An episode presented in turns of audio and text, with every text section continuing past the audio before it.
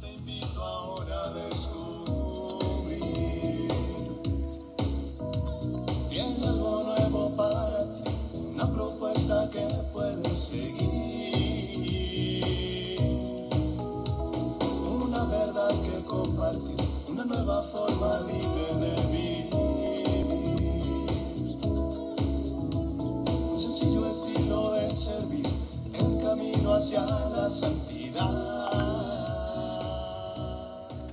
Hola, qué gusto saludarte en otra cápsula de paz y bien. Te invito a que invoquemos juntos al Espíritu Santo en estos minutos de reflexión, de paz, de encuentro con el Señor.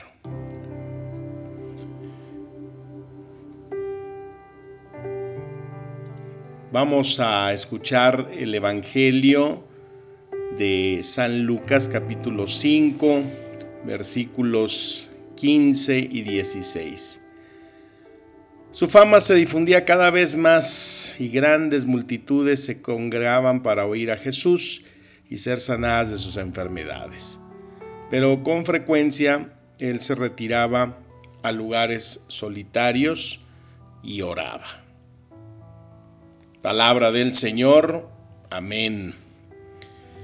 Fíjate que hace como dos semanas me había estado tocando la misa de la tarde y me llamaba la atención que siempre que eh, había que contestar en misa, se oía la, voz de un chiquillo, por ejemplo, en nombre del Padre, el Hijo, el Espíritu Santo, Señor esté con ustedes, y se oía el grito, amén. Y varias eh, oraciones en las que la gente participa, se oía la voz del chiquillo y el amén lo hacía bien fuerte, el Padre Nuestro, unos gritotes. Y yo pues buscaba entre la gente eh, quién era, Y, dije, ah, ese era un escuincle de esos enfadosos que nomás está echando carrilla. Pues ya como a los tres días de, y, le comenté a, a Fray, al que está encargado de la sacristía, y dice, sí, es un chiquillo que parece que viene con su mamá. Y en otro, ya como el tercer día, eh, lo identifiqué. Pero pues era todo lo contrario de lo que yo esperaba. O sea, el chiquillo estaba bien portado en la misa y, y lo que pasa es que pues contestaba fuerte, ¿verdad? La vocecilla. Bueno, pues total que mi sorpresa es que en esta semana eh, llego a la, a la, misa y ahí estaba el chiquillo. Y, yo dije, ¿y quién es este enano? y ya va y se me acerca y me dice, me llamo Ángel Adrián, tengo cinco años y quiero que me confieses. Y me dio mucha risa y le digo, ¿pero ya hiciste tu primera comunión? Y dijo, no, todavía no. Digo, pues es que todavía no te puedo confesar. Y dice Fray, es que a todos los padres les pregunta que, que si lo pueden confesar. Y le digo, bueno, ¿y qué? Dice, es que quiere ser acólito. Dice, pero pues está muy chiquito. Y yo le dije a Fray, pues enséñelo, Fray, a ver qué. Que le digo, ¿quieres ser acólito? ¿Cómo te, cómo, cómo dice que te llamabas? Pues me dicen Angelito. Ay, Angelito, muy bien. Total, Fray ya lo estuvo enseñando y ha estado participando en las misas. Y el viernes, en la misa que me tocó, yo andaba un poco aguitadón, andaba así como que con dolores y cansado más bien. Y pues siempre tengo la costumbre de orar un momento antes de la misa y el chiquillo estaba yo recargado sobre eh, pues el mueble donde tenemos un crucifijo y el chiquillo me jala la casulla y le digo, ¿qué pasó? ¿Qué haces? le digo, pues estoy llorando, niño, porque vamos a empezar. ¿Estás hablando con Dios? Y le dije, sí. Y dice, y ¿por, qué no me enseñas a hablar con Dios? Y yo le digo, a ver, ahorita acabamos la misa, vamos a platicar. Total, ya acabamos la misa y yo le estuve diciendo días antes que al final de la misa preguntara qué calificación le poníamos para ver qué tal estaba colitando. Y el chiquillo ya hace, ¿qué calificación saqué? No, pues 8. Uy, yo pensé que iba a sacar 10. No, no, no. Uno de los padres le dijo, pues ibas a sacar 10, pero como te la pasaste hablando y retorciéndote 5. Ay, empezaba el chiquillo, no, que son muy malas ustedes, no quieren subir la calificación y su mamá es maestra. Entonces eh, le digo, ya que acabó la misa, a ver, le digo, ven, ¿cómo que te enseña a orar? ¿Tú cómo oras? Dijo, no, pues es que yo antes de dormirme hablo con mi papá. Ay, ¿tu papá qué hace? No, pues es que mi papá ya se murió. No tiene papá el niño. Falleció. Y dice que él todas las noches habla con su papá. Y le digo, pues eso es la oración. Eso es hablar. Hablar con tu papá, hablar con Dios y decirle todo lo que sientes, platicarle tus cosas. Eso es hablar con Dios. Y a Dios le encanta que los niños le hablen porque Él le gusta mucho platicar con niños como tú. Y me dijo, entonces sí, eso es orar. Me dijo, sí, le digo, es una forma de orar. No lo dejes de hacer. Y a veces quiero platicar, pues me da sueño y me quedo dormido. Digo, bueno, pues trata de platicar en algunos momentos del día. Y ahí me quedé pensando, que pues a veces no tenemos ganas de orar. Cristo nos dice lo que leímos que siempre buscaba momentos para orar, para estar con su Padre. Y me he preguntado y le he preguntado a Jesús, oye, ¿y hay veces que no tenías ganas de orar? No, porque a veces pues no se tienen ganas de orar. Y ahí encontré un diálogo de alguien que le pregunta a Dios, o más bien le comparte su ánimo y le dice frecuentemente, Dios, no tengo ganas de orar. Si de ser sincero, te debo confesar que estas veces cada vez son más numerosas que las otras. A veces me ha ocurrido también que me siento extraño, nervioso, disipado, fastidiado, hasta de encontrarme con las personas, en cumplir un favor prometido y por si fuera poco encontrar un amigo que me va y me cuenta las situaciones que está pasando, orar. No, a veces no quiero ni pensar. Y me pregunto, ¿quién tiene ganas de orar? Anduve vagabundeando un poco y vi una iglesia.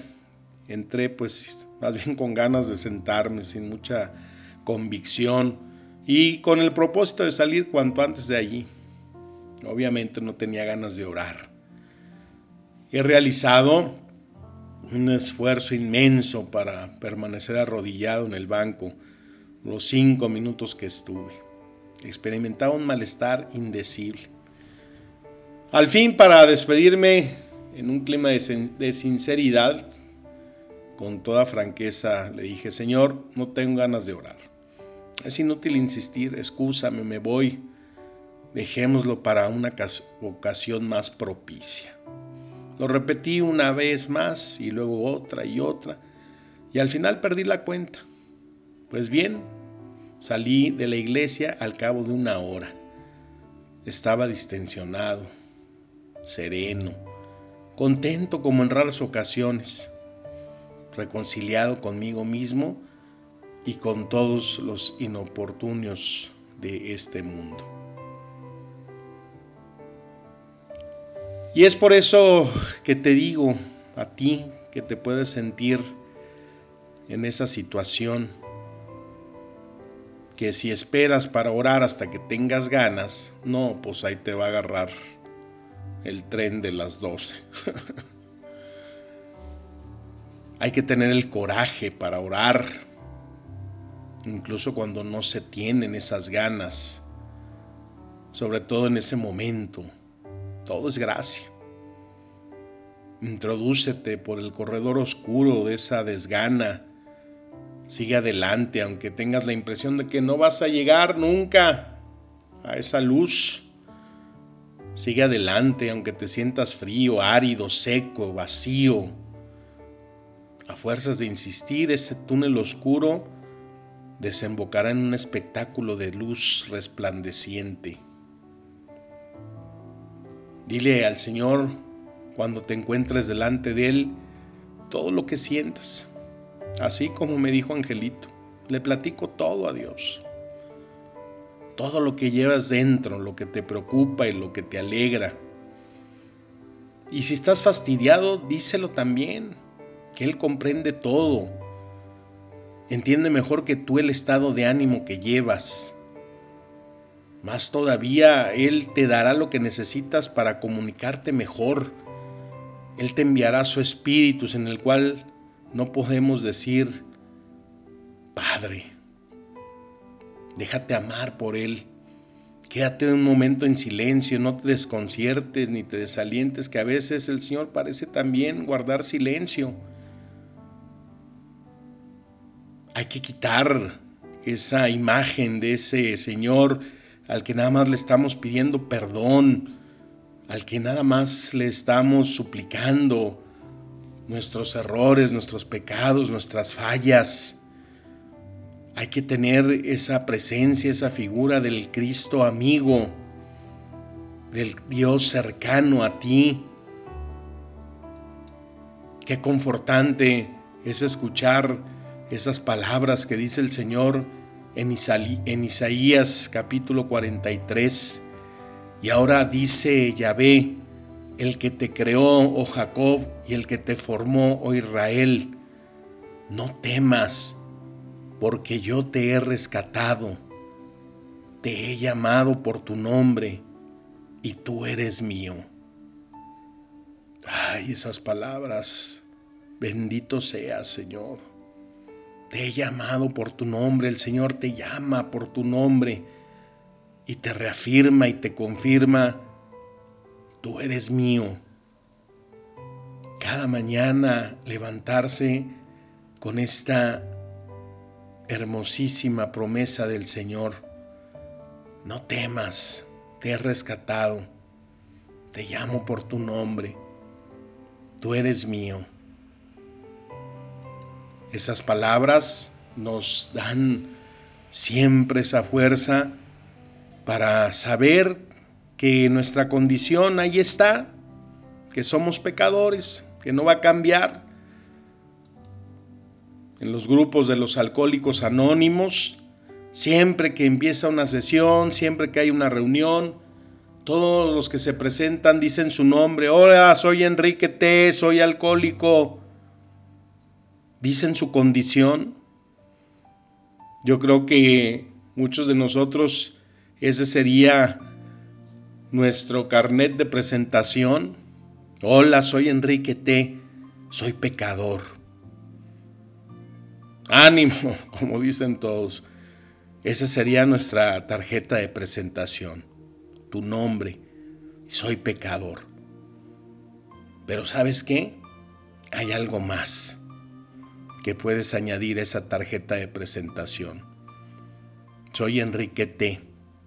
Soy un pecador. Pero Dios me ama. No sabes cuánto te ama Dios. Es preciso creer que Dios está presente en las largas noches, en los días negros, pero tomarte de la mano guiar tus pasos por sus sendas. Es lo que Él le gusta. Y cuando digas, no tengo ganas de orar, es precisamente el momento oportuno, es cuando Dios actúa por lo que es preciso, es urgente, que no esperes más. Es el tiempo favorable para iniciar un encuentro con quien siempre te espera, con el Padre, el amigo que continuamente piensa en ti, que te ha rescatado, que llama por tu nombre y eres suyo, y se hace el encontradizo para demostrarte su amor. ¿No has visto nunca en la montaña esas flores que nacen en las oscuras hendiduras de las rocas? La oración más espontánea puede despuntar después de una larga preparación de aridez, después de momentos de desolación. En cada uno de nosotros hay un niño que puede decir, no tengo ganas. Pero hay asimismo un adulto que suplica, no te preocupes, ora como si las tuvieras. Cuando las ganas decrecen, es el momento en el que debes de tener ese coraje de orar. No esperes tu encuentro con el Señor. Él está ávido de estar contigo y de hacerte sentir cuánto te ama.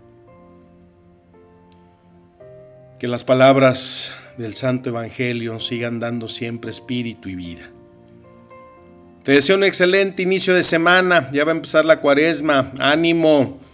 Esas propuestas de penitencias están muy buenas. Ve preparando la tuya. Te mando un fuerte abrazo, mi deseo de paz y bien. Amén.